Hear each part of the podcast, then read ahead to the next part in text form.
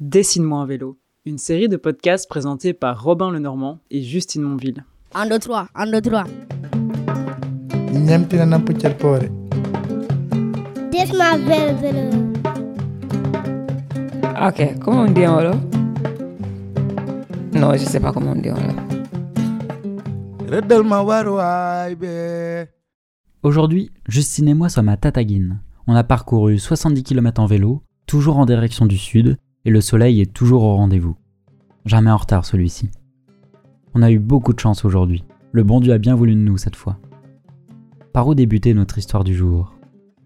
Tout commence à Popenguine. On passe devant la basilique le matin en espérant que la journée se passe bien, qu'on puisse trouver refuge ce soir. Premier coup de pédale. Nous entrons dans la ville de Mbourg.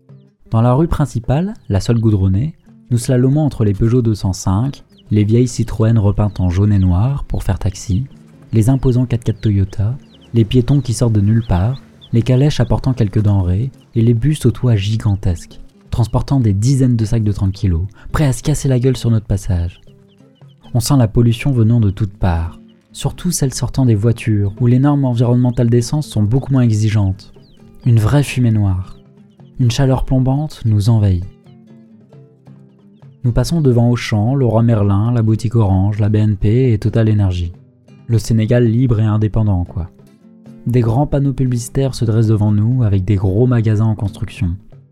Il faut croire que le Sénégal se développe à vitesse grand V. Il va bientôt ressembler à nos périphéries avec le McDo d'un côté et le Lidl de l'autre côté du rond-point. Mais bon, c'est quand même bien le développement, non? On s'arrête devant le marché au croisement de deux grandes rues. Le monde Une symphonie agitée, un désordre organisé.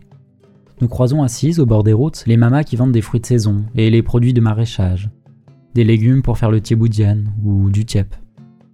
Les tas de pastèques et de melons jaunes par terre se succèdent au stand de café Touba, un café au poivre de Guinée vendu à 8 cents. À manger avec un petit beignet bien sec ou des cacahuètes. Petite pause sur le banc, enfin, une planche installée sur deux barils d'essence. Le marchand d'à côté me propose des claquettes Adidas, un sac Louis Vuitton ou un bonnet Dior à moins de 10 euros. Pas cette fois, merci, on a encore la route. On quitte alors la pollution sonore et olfactive de Mbourg pour rentrer dans les terres, dans la brousse. Une belle route droite, entourée d'un sol terreux. L'herbe haute et toute sèche, il n'a pas plu depuis longtemps ici. Les baobabs nous accompagnent tout au long de la journée, sur ces grands espaces plats, parsemés de quelques végétations, ici et là.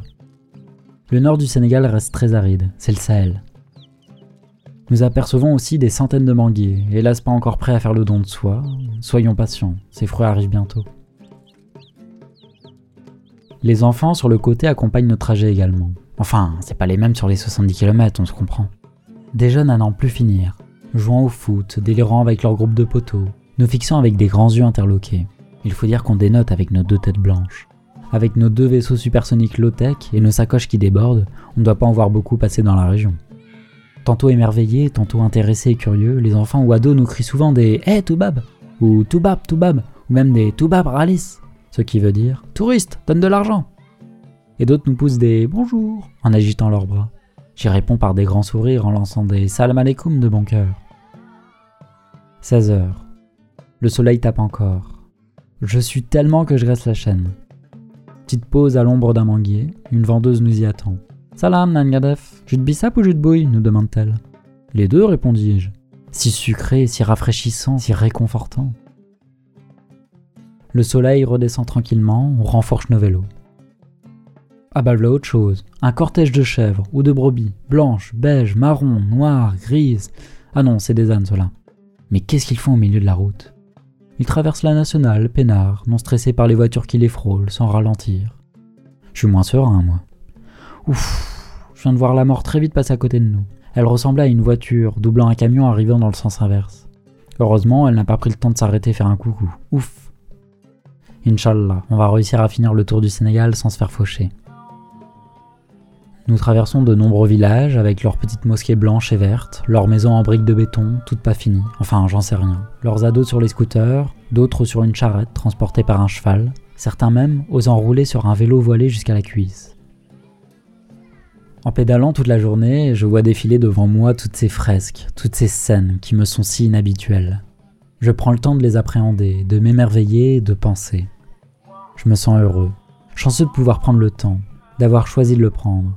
Je me dis que le vélo est le meilleur moyen de transport pour moi, le parfait équilibre entre confort et vulnérabilité.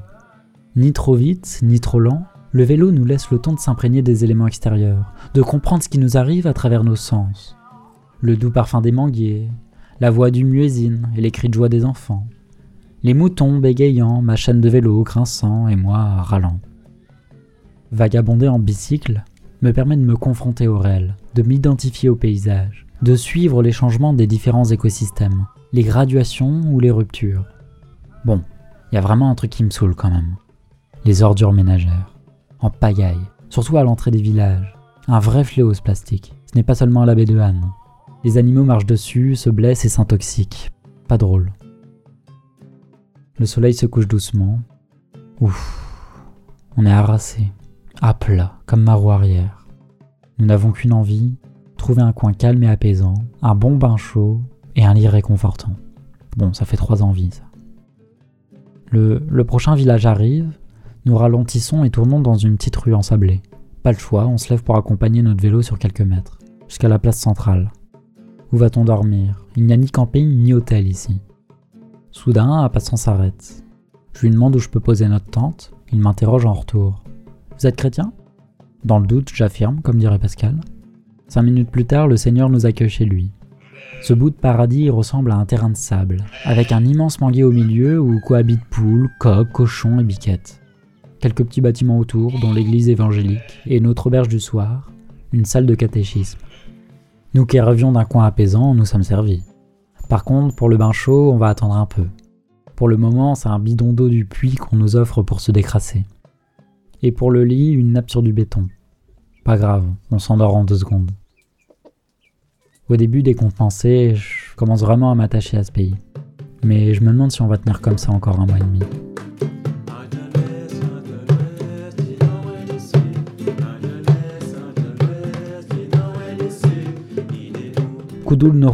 Toram. Si tu ne changes pas de place, tu ne peux pas savoir quel endroit est agréable.